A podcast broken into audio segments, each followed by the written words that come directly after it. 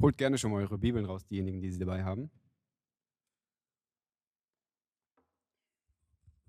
Und macht ähm, Lukas 10 auf.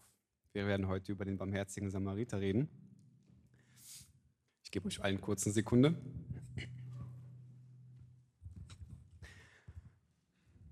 Genau, die ist schon da. Und äh, das heißt, bevor, äh, bevor wir gleich in den Text einsteigen, will ich gerne ein paar, äh, ja, ein paar, ein paar Punkte, ein paar, ein paar Gedanken äußern, die uns so ein bisschen in die Situation hineinnehmen.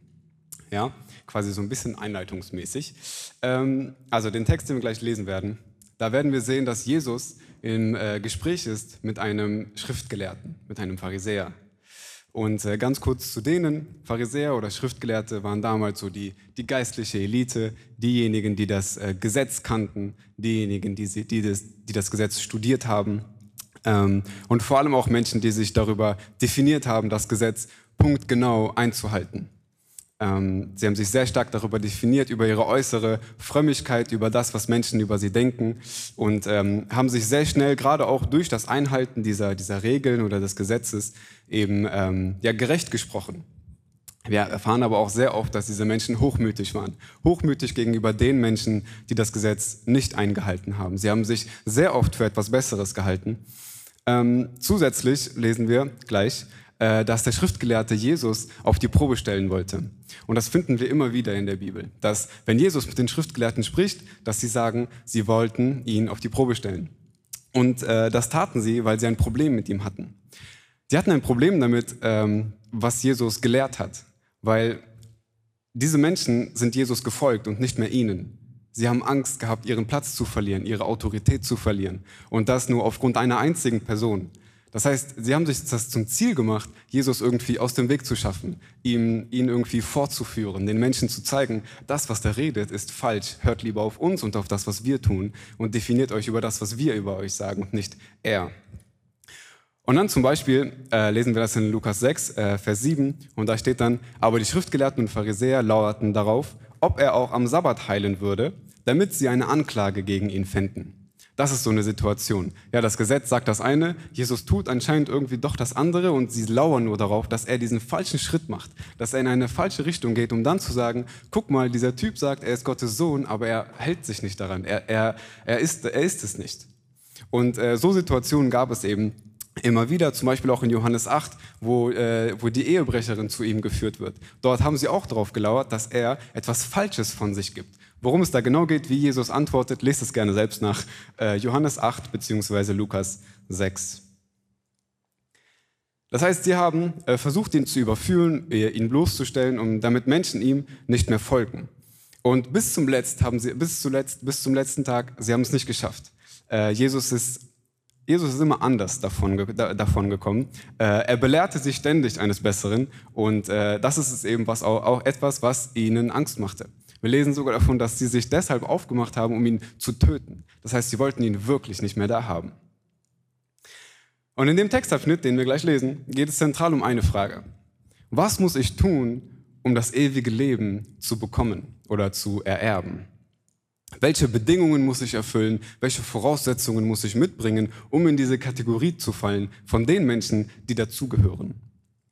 Und wie Jesus ist, gerade auch im Kontext dieser ganzen Gleichnisse, ähm, ist Jesus nicht einfach einfach. Er wählt Geschichten, er wählt Bilder, um äh, eine Antwort zu geben und so auch hier. Und das auf der einen Seite mit Sicherheit, um die Schriftgelehrten so ein bisschen vorzuführen, ähm, aber ich glaube auch auf der anderen Seite, gerade auch für diejenigen, die an ihn glauben, um ihnen eine Antwort zu geben. Und äh, was es mit dieser Antwort auf diese Frage auf sich hat, finden wir jetzt heraus. Ich lese euch einmal den Text vor, lest gerne mit.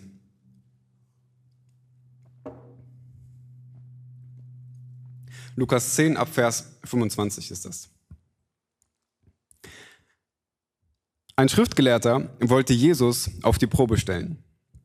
Meister, fragt er, was muss ich tun, um das ewige Leben zu ererben? Jesus entgegnete, was steht im Gesetz? Was liest du dort? Er antwortete, du sollst den Herrn, deinen Gott, lieben, von ganzem Herzen, mit ganzer Hingabe, mit all deiner Kraft und mit deinem ganzen Verstand. Und du sollst deinen Nächsten lieben wie dich selbst. Du hast richtig geantwortet, sagte Jesus, tu das und du wirst leben. Der Schriftgelehrte wollte sich rechtfertigen. Deshalb fragte er, und wer ist denn mein Nächster? Daraufhin erzählt Jesus folgende Geschichte. Ein Mann ging von Jerusalem nach Jericho hinunter. Unterwegs wurde er von Räubern überfallen. Sie raubten ihn bis aufs Hemd aus, schlugen ihn zusammen und ließen ihn halbtot liegen. Dann machten sie sich davon. Zufällig kam ein Priester denselben Weg herab. Er sah den Mann liegen, machte einen Bogen um ihn und ging weiter. Genauso verhielt sich ein Levit, der dort vorbeikam und den Mann liegen sah. Auch er machte einen Bogen um ihn und ging weiter. Schließlich kam ein Reisender aus Samarien dort vorbei. Als er den Mann sah, hatte er Mitleid mit ihm. Er ging zu ihm hin, goss Öl und Wein auf seine Wunden und verband sie.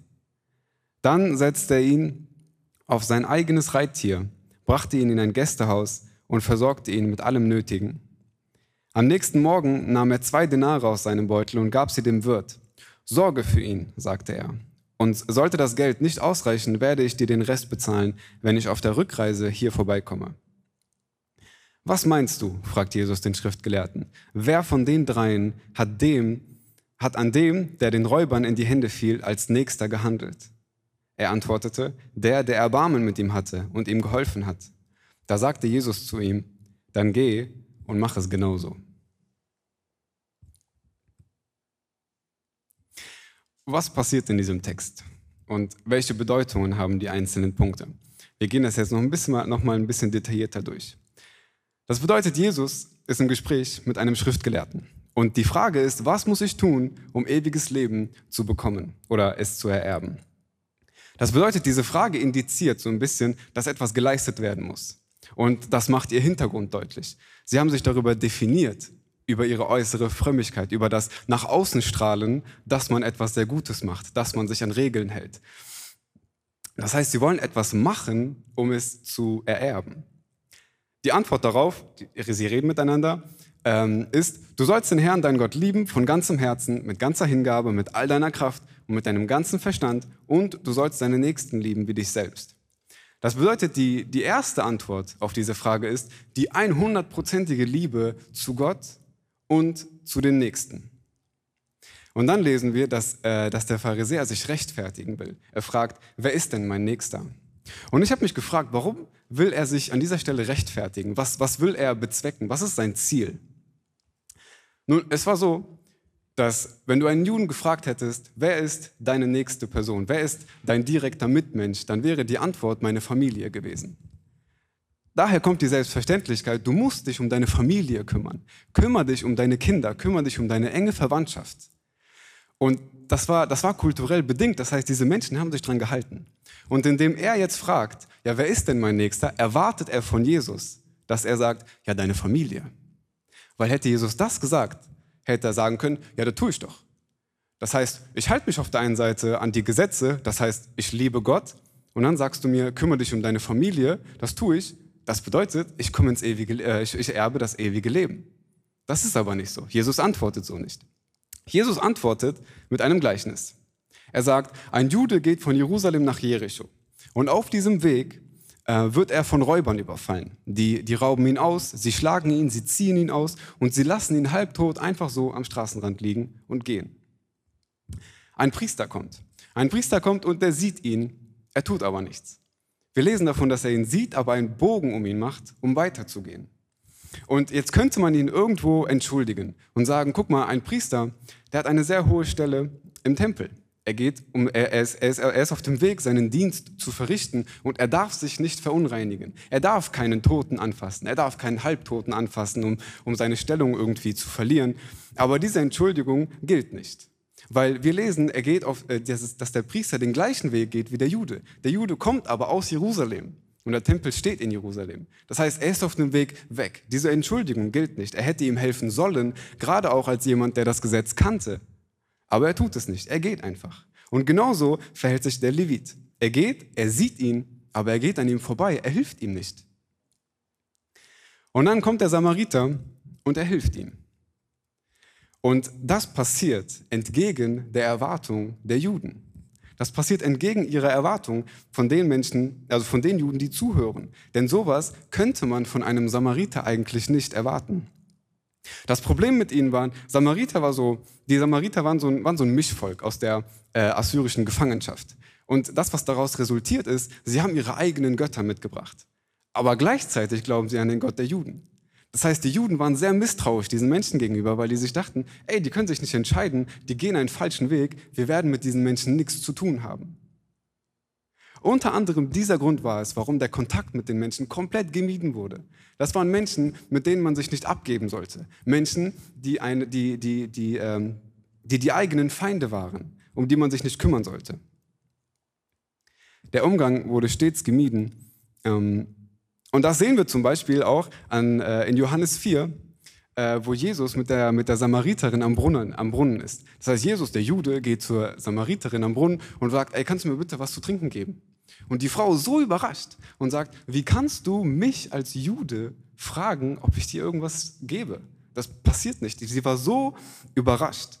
Und das zeigt es eben, dass diese zwei Völker nichts miteinander zu tun hatten.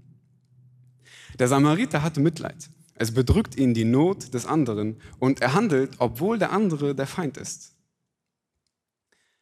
Und hier kann man vielleicht so ein bisschen Nächstenliebe definieren. In der Bibel, wenn wir von der Liebe zu Gott, äh, wenn wir von der Liebe zu Gott lesen, dann ist in erster Linie von einer Beziehung die Rede. Die Liebe ist nicht einfach da, sondern sie wird in der Beziehung mit jemand anderem gelebt. Das bedeutet, wenn du sagst, du liebst Gott, dann bist du Gott nah durch die Nähe zu Gott lieben wir ihn. Das eine ist, äh, das eine ist gleich dem anderen. Das bedeutet, wenn, wenn Gottes Liebe allen Menschen ohne Vorbehalt gilt, das bedeutet, es ist völlig egal, wer du bist. Völlig egal. Die, die gleiche Liebe, äh, die Gott dir gegenüber hat, hat er jedem Menschen gegenüber. Das bedeutet, dass unsere Liebe äh, genauso jedem Menschen gelten sollte, ohne Vorbehalt. Das bedeutet, niemand muss etwas erfüllen, um die Liebe zu bekommen. Niemand muss uns gleichgesinnt sein. Niemand muss uns sympathisch sein. Niemand muss höflich sein. Niemand muss fehlerfrei sein. Die Liebe, die Gott uns gegenüber hat, gilt auch von uns den anderen Menschen gegenüber. Warum wählt Jesus einen Samariter und einen Juden, habe ich mich gefragt. Und ich glaube, dass er das nicht tut, um die Samariter als ein gutes Volk darzustellen. Ich glaube, dass es Jesus um den Kontrast geht. Er, nimmt, er spricht mit den Juden und er nimmt den größtmöglichen Kontrast in dieser Zeit und sagt, guck mal, ihr seid so verhasst mit den Samaritern, aber genau von ihm erzähle ich dir jetzt diese und diese Geschichte, äh, um den Kontrast groß zu machen, um seine Botschaft zu verdeutlichen. Und das sind so ein paar Gedanken noch am Anfang. Ähm, und jetzt steigen wir mehr in, dieses, mehr in das Gleichnis ein. Ich glaube, dass das Gleichnis von zwei Grundsätzen spricht. Ähm, das erste ist folgendes. Das Gleichnis erzählt vom Doppelgebot der Liebe. In Vers 27 lesen wir das. Du sollst Gott lieben mit allem. Und dann, du sollst deinen Nächsten lieben. Wieso gehören diese Aspekte zusammen? Und wieso betont Jesus das durch dieses Gleichnis so sehr?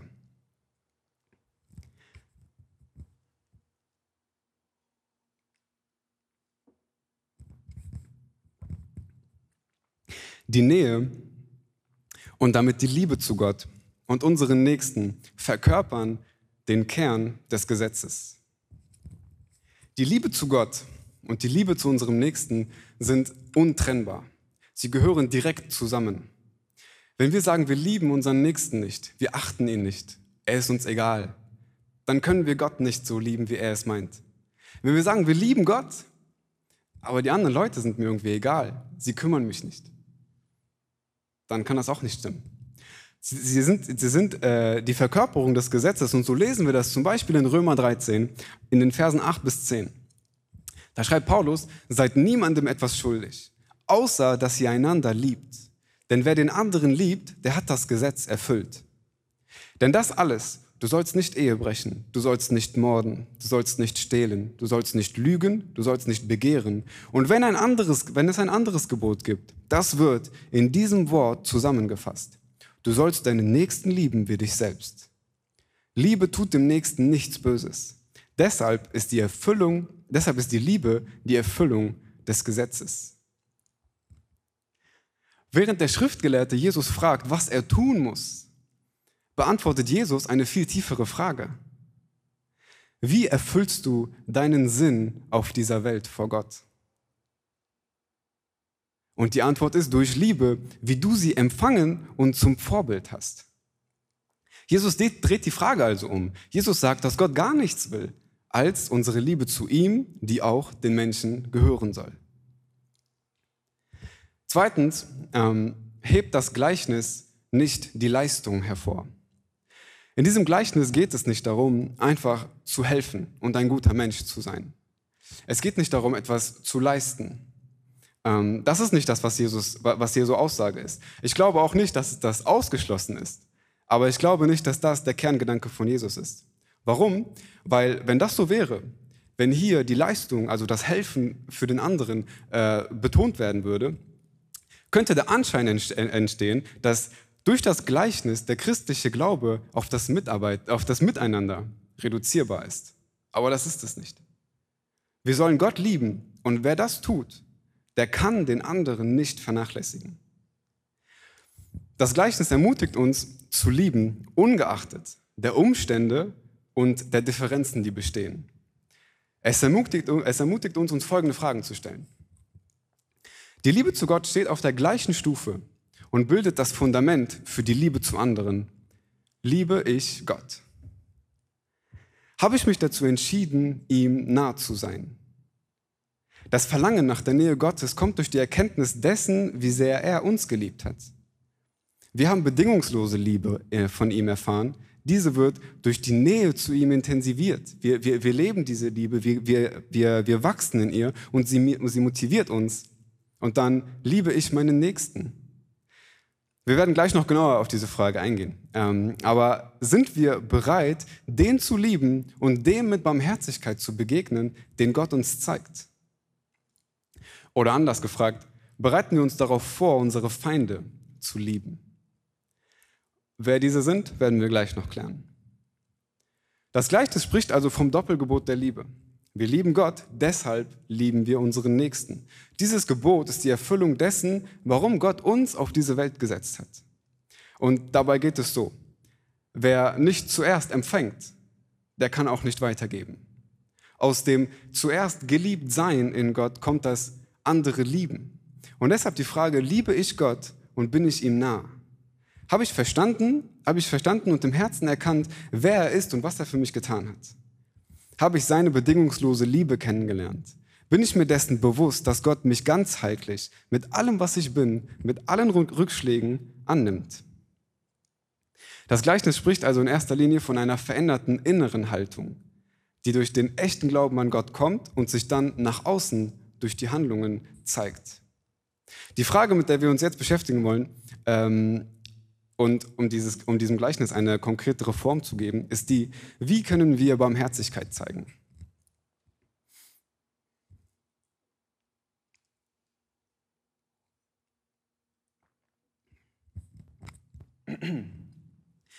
Ich habe darüber nachgedacht, dass wir, so wie der Samariter, unsere Feinde lieben sollen.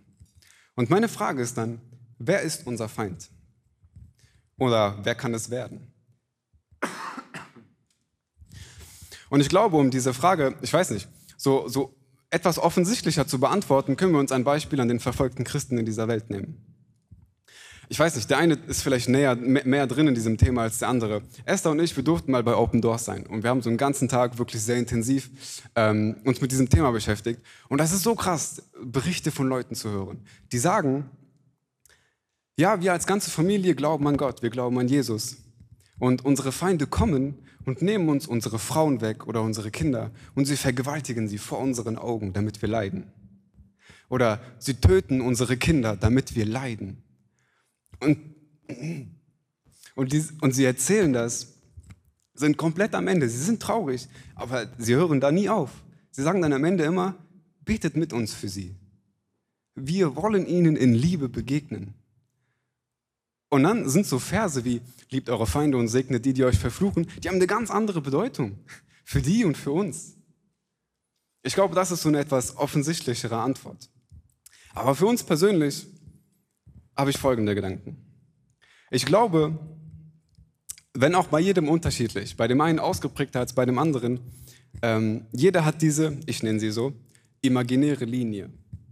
Ich glaube, jeder von uns hat diese imaginäre Linie, die lieber nicht übertreten werden sollte. Und was ich damit meine, ist Folgendes. Ich glaube, jeder von uns ist bereit zu lieben. Ich glaube, jeder von uns sagt, guck mal, ich helfe, wo ich kann. Ich bin bereit, mich aufzuopfern. Ich bin bereit, Leuten zur Seite zu stehen. Bis zu einem bestimmten Punkt. Und so Punkte können sein wie, weißt du, ich helfe und ich gebe mich auf, aber wenn mir jemand so richtig dreist ins Gesicht lügt, dann habe ich keinen Bock auf diese Person. Oder wenn mich jemand beleidigt, wenn mich jemand herabwürdigt oder ausnutzt. Oder wenn mein Partner mir fremd geht, dann will ich mit dieser Person nichts mehr zu tun haben, soll sie doch gehen. Oder wenn jemand meiner Familie etwas antut, dann will ich mit dieser Person nicht mehr reden. Warum auch? Und all diese Menschen oder all die Menschen, die diese Kriterien erfüllen, können zu unseren Feinden werden. Zu den Menschen, ähm, die wir meiden und wo wir schnell denken, von dieser Person kann eigentlich nichts mehr Gutes kommen. Ich, ich habe aufgegeben. Und genau das ist es, was die Juden über die Samariter gedacht haben. Von diesen Menschen kann nichts Gutes kommen. Wir meiden den Kontakt zu diesen Menschen. Sie sind nicht gut. Und ich glaube, das ist schade, dass wir alle diese Linie haben.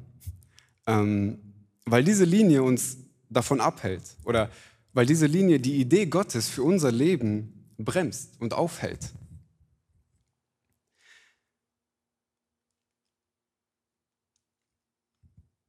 Jesus fordert von uns, keine Bedingungen in der Liebe zu anderen zu haben, weil wir auf diese, weil wir auf diese Weise angenommen wurden. Und verstehe mich nicht falsch, alle Punkte, die ich gerade genannt habe, und es gibt sehr viel mehr, das sind keine Punkte, wo ich sage, rede nicht drüber, es ist egal, kümmere dich nicht drum, vergiss es. Das sind alles Punkte, die müssen aufgearbeitet werden, sie sollten nicht ignoriert werden. Mit ihnen muss gearbeitet werden. Aber ähm, kann es sein, dass wir mit dieser imaginären Linie manchmal durch unser Leben laufen und damit verpassen, Menschen so zu lieben, wie Gott uns geliebt hat. Kann es sein, dass, dass es einen Punkt gibt, wo wir meinen, andere Menschen müssten sich unsere Liebe, unsere Vergebung, unsere Aufmerksamkeit verdienen? Ich will gerne ein Beispiel bringen von einem Mann, wo ich glaube, dass es sehr verdeutlicht, was ich meine. Und zwar von Josef.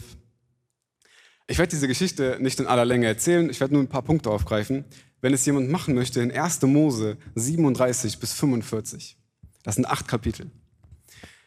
Josef ähm, wurde von seinen Brüdern gehasst. Sie waren, sie waren neidisch auf ihn, ähm, weil ihr Vater ihn am liebsten hatte. Und deshalb haben sie zusammen beschlossen, wir müssen ihn loswerden. Er soll nicht mehr unter uns sein. Sie haben ihn verkauft. Sie haben ihn als Sklave nach Ägypten verkauft. Ähm, um ihn loszuwerden. Und Josef landet dann, das passiert alles in einer gewissen Zeit, aber Josef landet dann zu Unrecht sogar im Gefängnis. Er hilft im, äh, er hilft im Haus ähm, und er begegnet einer Frau. Diese Frau möchte, dass, sie mit ihm, dass er mit ihr schläft. Er haut ab, weil er weiß, das ist nicht richtig. Er geht, aber die Frau wirft ihm vor, doch er wollte. Er wollte mir was antun. Und daraufhin, er landet im Gefängnis. Er landet im Gefängnis, weil er etwas Falsches gemacht hat, obwohl er es nicht getan hat. Es war zu Unrecht. Im Gefängnis trifft er einen Mann. Und dieser Mann ist nach kurzer Zeit ist dann irgendwann rausgekommen und äh, sie verabschieden sich so mehr oder weniger mit den Worten, dass Josef sagt: Guck mal, ich bin falsch hier. Ich gehöre gar nicht ins Gefängnis. Ich habe nichts falsch gemacht. Wenn du rausgehst, bitte leg ein gutes Wort für mich ein. Sag, prüf meinen Fall nochmal. Ich gehöre hier nicht hin. Ich muss raus aus dem Gefängnis. Ich habe nichts falsch gemacht. Und dieser Mann sagt: Ja, ich werde das tun.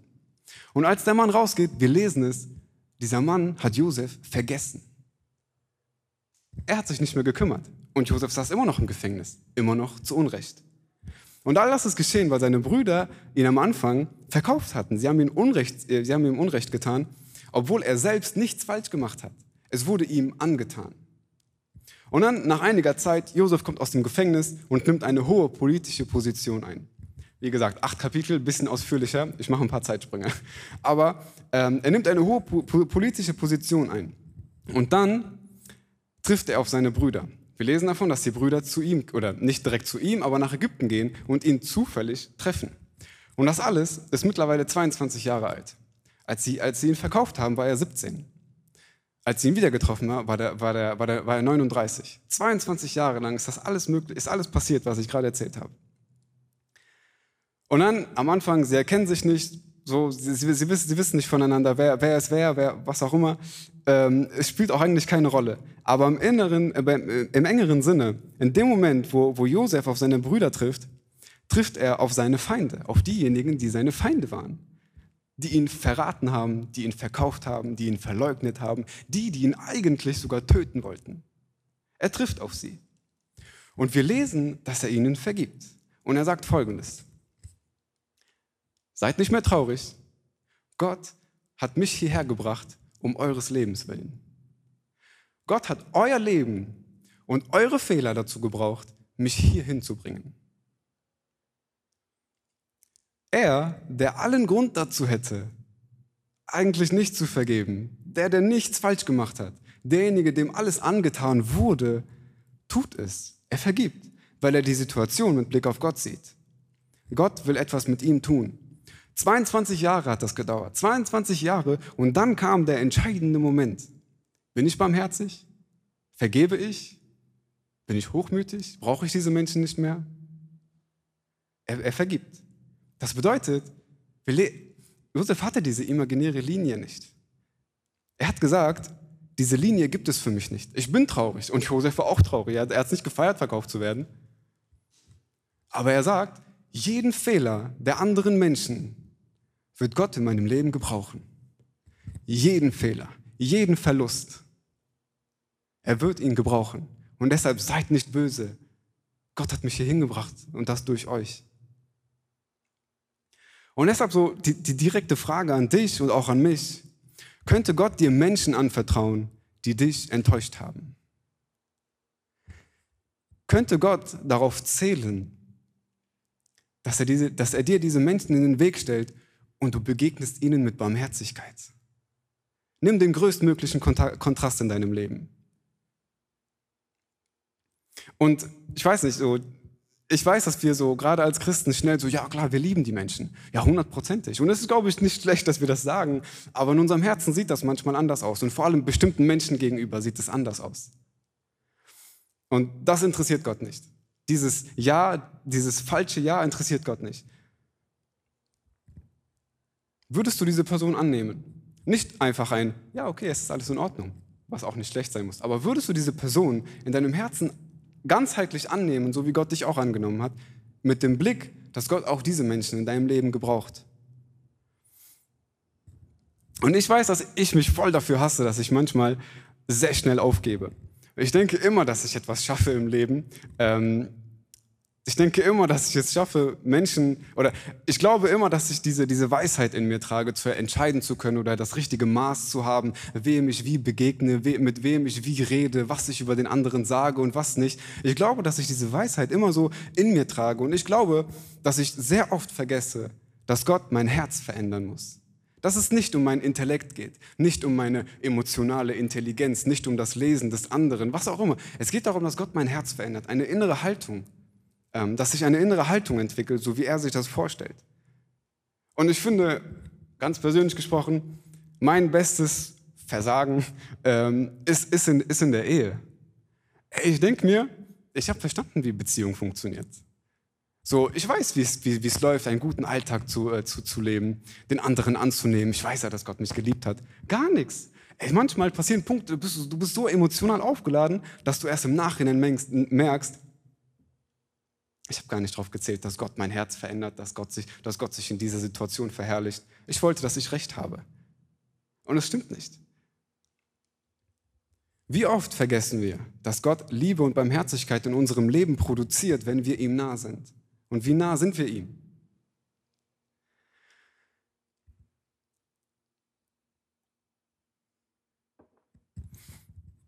Und ich kann das Thema hier nicht halten, ohne eine bestimmte Geschichte zu erzählen.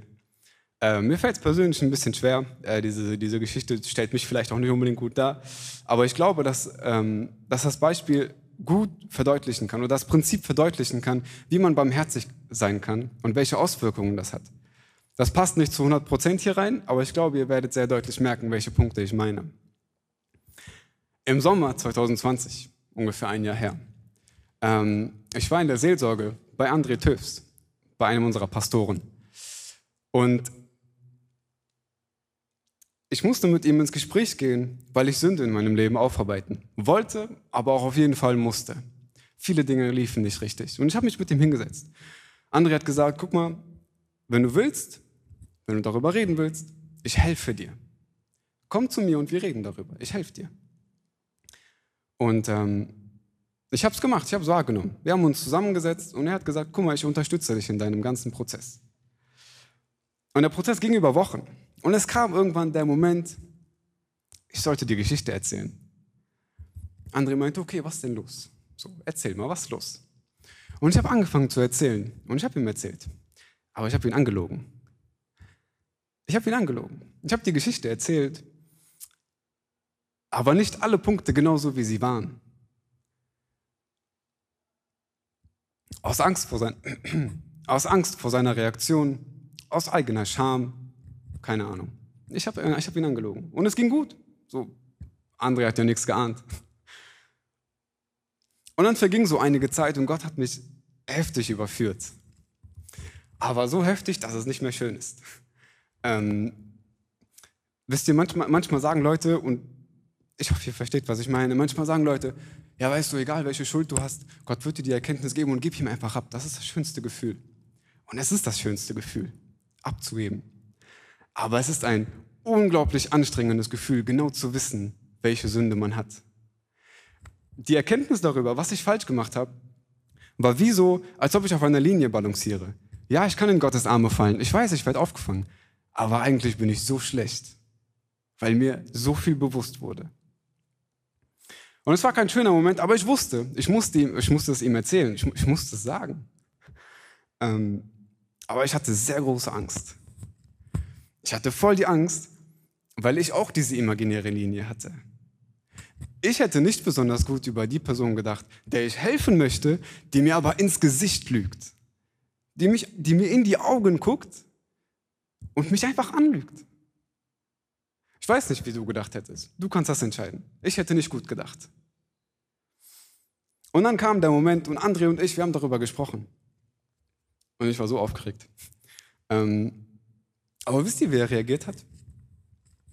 Er hat gesagt, ich werde diese Worte niemals vergessen, er hat gesagt, Christian, Gott hat, an, Gott hat an deinem Herzen gearbeitet und ich bin froh, dass du es zugelassen hast. Und ich wusste nicht, was ich sagen soll.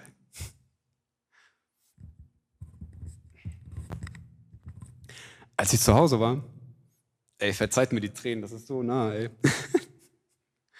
als ich zu Hause war, ich sag euch, wie es ist, ich habe so geheult wie in meinem Leben noch nicht. Ich konnte nicht mehr. Und warum? Weil ich in diesen fünf Minuten unseres Gesprächs mehr von der Annahme und Liebe Gottes verstanden habe, als in den letzten Jahren meines Glaubens. Ich durfte diese Liebe, weil Gott durch andere gewirkt hat, in Aktion sehen. Und das hat mich voll verändert. Gott hat die Seelsorge dazu gebraucht, um sich durch andere groß zu machen.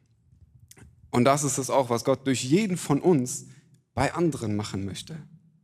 Und ich sage das, und André weiß das, nicht um ihn gut darzustellen. Es geht mir nicht um André und André geht es auch nicht um sich selbst, sondern ich mache das, um Gott groß zu machen. Er hat ihn gebraucht. Diese Barmherzigkeit hat er, hat er bewirkt. Und obwohl ich mit der Lüge zum Feind wurde, habe ich Barmherzigkeit empfangen. Komplett unverdient. Komplett. Und das ist es, was mich verändert hat. Ich möchte euch sagen, was mein Anliegen ist. Ich möchte, dass wir uns herausfordern. Frag dich, wie nah du Gott wirklich bist und wie sehr du darauf aus bist, seinen Willen auf dieser Erde zu leben. Im Gleichnis vom barmherzigen Samariter hat er uns gezeigt, was die Erfüllung unseres Sinns auf dieser Erde ist. Gott zu lieben und unseren Nächsten ebenso. Und dann eine Frage, wie sehr betest du dafür, dass Gott dich geistlich zurüstet, um so zu handeln, wie er es möchte? Bist du dir bewusst, dass diese Barmherzigkeit, auch die, die Andrea an mir gezeigt hat, auch die, die Jesus vorgelebt hat, nicht aus dir selbst kommt. Und das ist die Frage, mit der ich kämpfe. Ich habe euch eben erzählt, ich, ich denke immer, ich weiß, was ich tue. Aber das ist so nicht. Ich vergesse, dass er es ist, der das bewirkt. Bist du dir bewusst, dass die Barmherzigkeit, die er vorgelebt hat, nicht aus dir kommt, sondern aus deiner Liebe, aus deiner Nähe zu Gott? Ich würde sehr gern für uns beten. Wenn ihr mögt, steht gerne auf. Ich würde dafür beten wollen, ähm, ich würde dafür beten wollen, dass wir die Aussage dieses Gleichnisses verinnerlichen. Und man hätte hier verschiedene Schwerpunkte setzen können. Ich habe meinen gesetzt. Ähm, und ich, bete, ich möchte dafür beten, dass wir das aufnehmen. Dass wir das verstehen und auf dieser Welt äh, zu, zu repräsentieren, warum Gott uns gemacht hat und wozu vor allem. Gott, ich danke dir dafür, ähm, dass wir den Text heute gelesen haben, äh, dass wir den lesen durften. Ich danke dir für deine Klarheit und für deine Deutlichkeit in deinem Wort. Ich danke dir für die Liebe und Barmherzigkeit, mit der du uns unverdienterweise begegnet bist. Danke, dass du kein Geheimnis daraus gemacht hast, wozu wir auf dieser Welt sind, sondern es offen hingelegt hast. Ich möchte dafür beten, dass, dass du eine tiefe Veränderung in unseren Herzen schaffst. Ich bete, dass wir, dass wir dir unser Herz öffnen, damit du uns gebrauchen kannst. Lass uns dir nah sein. Für jeden von uns hast du einen individuellen Plan und ich bete darum, dass du uns geistlich stark machst, um genauso wie Josef im entscheidenden, im entscheidenden Moment nicht auf uns zu hören, sondern auf dich. Hilf uns dabei, unsere, unseren Feinden Liebe und Barmherzigkeit zu zeigen, um deinetwillen. Verändere uns und zeig uns, wie wir dein Leben in dieser Welt sichtbar und praktisch leben können. Amen.